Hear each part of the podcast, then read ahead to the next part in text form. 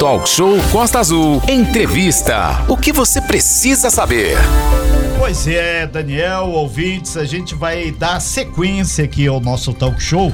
Lembrando que a gente tem feito um trabalho bastante interessante aí para vários segmentos no que tange a receber aqui na bancada do talk show alguns políticos. E agora participa desse momento a deputada federal Clarissa Garotinho Barros, que tem 40 anos, é coleguinha, ela é jornalista. Desde 2015 ela exerce o mandato do Congresso Nacional, estando, portanto, em seu segundo mandato. Clarissa é filha dos ex-governadores Antônio Garotinho e Rosinha Garotinho, e irmã do atual prefeito de Campos, o Vladimir Garotinho. A gente lembra você que em 2014 Clarissa teve mais de 330 mil votos aqui no nosso estado do Rio de Janeiro.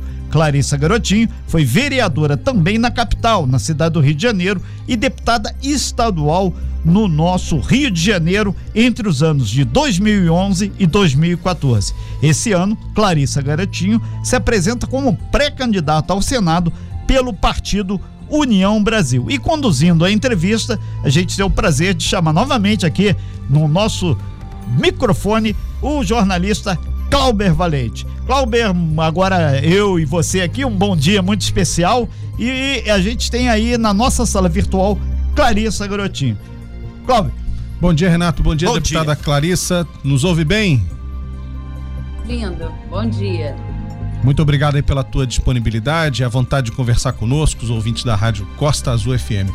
Clarissa, eu queria começar perguntando sobre a avaliação do seu trabalho no Congresso Nacional, seu segundo mandato de deputada federal. Como que a senhora avalia o trabalho da bancada do Rio de Janeiro nessa legislatura, por favor?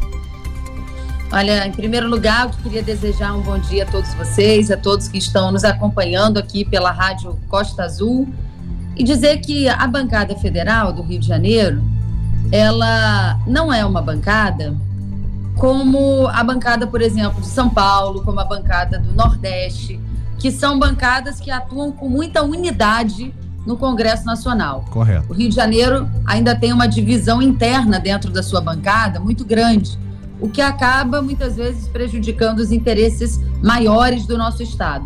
Mas também vejo que existe um grupo de parlamentares dispostos a mudar essa realidade.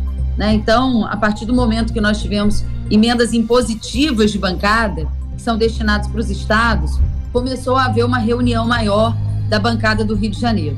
Perfeito. Hoje a nossa bancada é uma bancada com muitos deputados de opinião uhum. e alguns deputados regionais. Né? Então, nós temos aí um congresso muito combativo, né? Eu faço parte desse time mais combativo do Congresso Nacional, que nós entendemos que o Brasil hoje precisa de muitas mudanças e que o sistema democrático brasileiro ele está vivendo hoje um processo de amadurecimento. Perfeito. Lembrando que o estado do Rio de Janeiro tem 46 deputados federais e no dia 2 de outubro a população poderá eleger é, esses 46 deputados renovando a cadeira ou escolhendo outros parlamentares. Mas por vezes, deputado, no interior do estado, parece que a atuação dos deputados é distante da realidade dos municípios, né?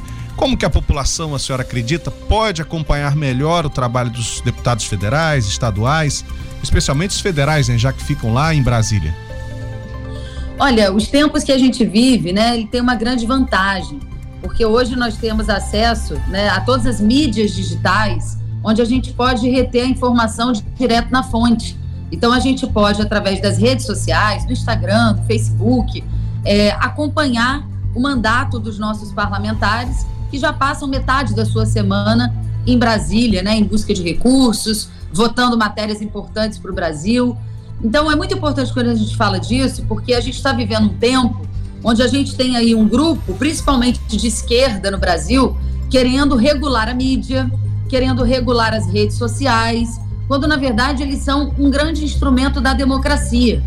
Eu não posso entender como um grupo político que se construiu no passado com o lema é proibido proibir, hoje quer proibir tudo no Brasil.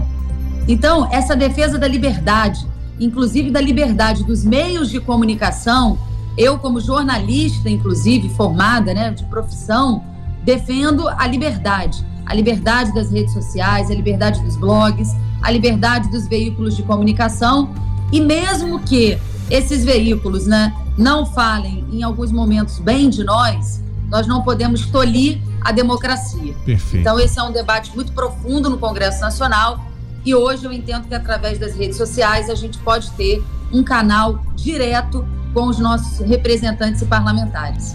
É, deputada, eu queria abordar com a senhora a participação das mulheres na política, né? Hoje existem cotas, garantias de número de candidatas fixado em lei, né? Que cada partido deve lançar candidatas mulheres, mas no final das contas a representação ainda é pequena.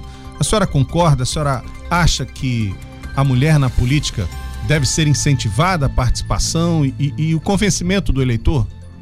Eu não tenho a menor dúvida, as mulheres têm uma grande contribuição a dar ao Brasil e eu sou uma prova disso. Nós conseguimos aumentar a participação das mulheres na Câmara dos Deputados e o resultado foi muito positivo. Graças a essa bancada feminina forte que nós temos hoje na Câmara, nós conseguimos com que o presidente da República, Jair Bolsonaro, sancionasse mais de 70 leis em benefício das mulheres. Eu, inclusive, sou coautora de algumas dessas leis. É, isso foi uma coisa que, inclusive, me motivou a essa disputa, né, colocar o meu nome como pré-candidata é, ao Senado pelo meu partido. Correto. Porque apesar de nós termos ampliado a participação das mulheres na Câmara dos Deputados, no Senado a nossa representação ainda é muito baixa. Então nós precisamos avançar também no Senado. Em toda a história do Rio de Janeiro, nós só tivemos até hoje uma mulher representante do nosso estado no Senado Federal. Lembra. Então, o Senado é um local para muitas discussões importantes. Correto. E é necessário que o olhar feminino esteja lá também. Lembrando que nesse momento o estado do Rio de Janeiro tem três senadores, quer dizer, cada estado tem três senadores e os três senadores do Rio são homens, né? Verdade. É, deputada, desde o, a sua juventude, a senhora é, é jovem ainda, né? 40 anos aqui, na, tá, estamos na mesma casa dos 40 a senhora convive nesse ambiente político, né? Seu pai foi governador, a mãe também foi governadora. É, qual a avaliação que a senhora tem da política no Rio de Janeiro? Por exemplo, a senhora está satisfeita com os resultados do governo atual do estado? Eu acho que é muito cedo, né, para avaliar essa gestão, é uma gestão que está aí há praticamente um ano e meio, dois anos. Eu tenho algumas críticas, né, alguns grupos que estão no entorno Correto. do governador, né? mas isso não quer dizer que ele não possa, num eventual segundo governo, é, modificar esse grupo, porque ele ficou extremamente refém né, da política. Ele era um vereador de primeiro mandato, que acabou assumindo o mandato de forma inesperada, ainda sem muita experiência política, ficou algum tempo governando ali, né? Sem é, saber. Equilibrando, é. equilibrando pratinhos tendo que fazer uma ampla composição com a classe política sem poder governar sozinho. Então, eu acho que, se porventura ele tiver um segundo mandato, ele precisa reformular completamente o governo, para que ele não fique refém dos grupos políticos que ele está refém hoje. Mas lembrando que o ex-governador Witzel foi criticado e possivelmente tenha sido até caçado por causa dessa falta de articulação com os deputados. Não, mas eu não estou criticando a falta de articulação. É, é, necessário haver articulação, Correto. porque senão as coisas não andam, né? Hoje, por exemplo, o Congresso Nacional anda em perfeita harmonia com o Poder Executivo Federal. Uhum. A nossa relação no Congresso da grande maioria dos deputados é uma relação de contribuir com o Brasil. Perfeito. Mas é, é necessário fazer as escolhas corretas. É, existem deputados e deputados. É, a composição para para que se tenha maioria, ela é necessária. Perfeito. Mas não pode ser um vale tudo. Perfeito. Deputada, aqui na Costa Verde, o ex-governador Garotinho é sempre lembrado pela eletrificação da Ilha Grande, foi um projeto no final dos anos 90, né, o início dos anos 2000, que levou a luz elétrica até toda a Ilha Grande e é, é nítida a gratidão da população angrense com esse benefício. Só que já se passaram 20 anos e é preciso é, atualizar essas redes de transmissão. Obviamente, a população também já se moveu, já aumentou o número de pessoas. É, queríamos uma atenção da senhora aí nessa questão da Ilha Grande, da eletrificação e de benefícios lá para aquela comunidade que tem vários parques é, federais e estaduais no seu ambiente. Olha, graças a Deus, em todos os lugares que eu passo, principalmente em todas as cidades do interior, eu sempre escuto relatos como esse, né? De que o garotinho e a Rosinha, os meus pais, deixaram né, um legado muito grande para o nosso estado. Foram 10 mil obras e com certeza né, o trabalho feito em Ilha Grande, né, que levou luz para toda a Ilha Grande, foi um trabalho que jamais será esquecido e que está no coração das pessoas. Perfeito. Esse é tipicamente né, um, um ato do poder executivo e não do poder legislativo. Uhum. É claro que a gente pode intermediar, fazendo pedidos, né? lembrando a necessidade. Né? Eu, assim como eu lembro também do estaleiro, né? que foram os estaleiros que foram reabertos, que geraram empregos na região. Mas essas são medidas que o Poder Executivo tem que tomar. Correto. Mas a população pode sempre contar comigo, como venho fazendo, defendendo essas causas que são de responsabilidade do Poder Executivo, mas que a gente pode estar ali do lado lembrando, pedindo, né, para que as regiões não fiquem esquecidas. Eu sou uma deputada que nasci no interior do estado. A minha família vem do interior do estado. Eu tenho um prefeito, né, irmão prefeito, que é um prefeito de uma cidade do interior do estado. Eu sei os desafios que o interior do estado precisa. Com certeza. E tem. Então, o nosso papel como parlamentar é quase atuar como um despachante de luxo. Uhum. É fazer com que os municípios do nosso estado, principalmente os municípios do interior, eles entrem no mapa de investimentos federais. Porque você imagina o seguinte: o Brasil tem mais de 5 mil municípios. Correto. Você imagina o que, que acontece lá no Ministério da Saúde, da Educação, da Infraestrutura. São ofícios chegando de 5 mil municípios brasileiros todos os dias. Pedindo desde vacina até tomógrafo. Imagina a pilha né, uhum. de, de pedidos, a quantidade de e-mails. Então, se você não tem um deputado federal, se você não tem um senador comprometido com o interior do nosso estado, aquele, aquele pedido ele fica ali, debaixo ah. de uma pilha de papel ou em e-mails que ficam, esse fica para depois. Correto. Então, esse é o nosso papel é intermediar essa relação junto ao Poder Executivo, especialmente o Poder Executivo Federal. Então, é, com todo respeito, né? É, ao Baixinho, por exemplo, que eu gosto muito dele, mas a gente precisa de um senador que defenda um Estado forte em Brasília Perfeito. e não que visite as nossas cidades para jogar bola. Tá São papéis completamente diferentes. Qual é a diferença de um papel, por exemplo, de um deputado federal e de um senador? Um deputado federal, ele representa uma região. Então, por exemplo, você tem os deputados que têm uma relação sim, maior com a Costa Verde, outros com a capital, norte. outros com o norte fluminense. Uhum. Ou então o deputado é aquele temático que defende uma, uma pauta, bandeira, ou é né? da educação, ou é da mulher. Uhum. Exatamente. Mas qual é o papel do senador? O senador é aquele que representa o, o estado. estado do Rio de Janeiro. E hoje a nossa representação ela precisa melhorar no Senado Federal. E digamos que muitos o... senadores que passaram pelo Senado se comportaram como deputados federais, quando na verdade o que a gente precisa é de gente que conheça a história do nosso estado, a relevância política e cultural que o estado do Rio de Janeiro tem no Brasil. Exato. Sabe por quê, Renato? Queria me estender só um pouquinho nesse assunto. É, o tempo o é estado é curto, do Rio, deputada. ele não é um estado qualquer. O estado do Rio é um estado que tem uma capital que já foi capital do Brasil durante quase 200 anos. Perfeito.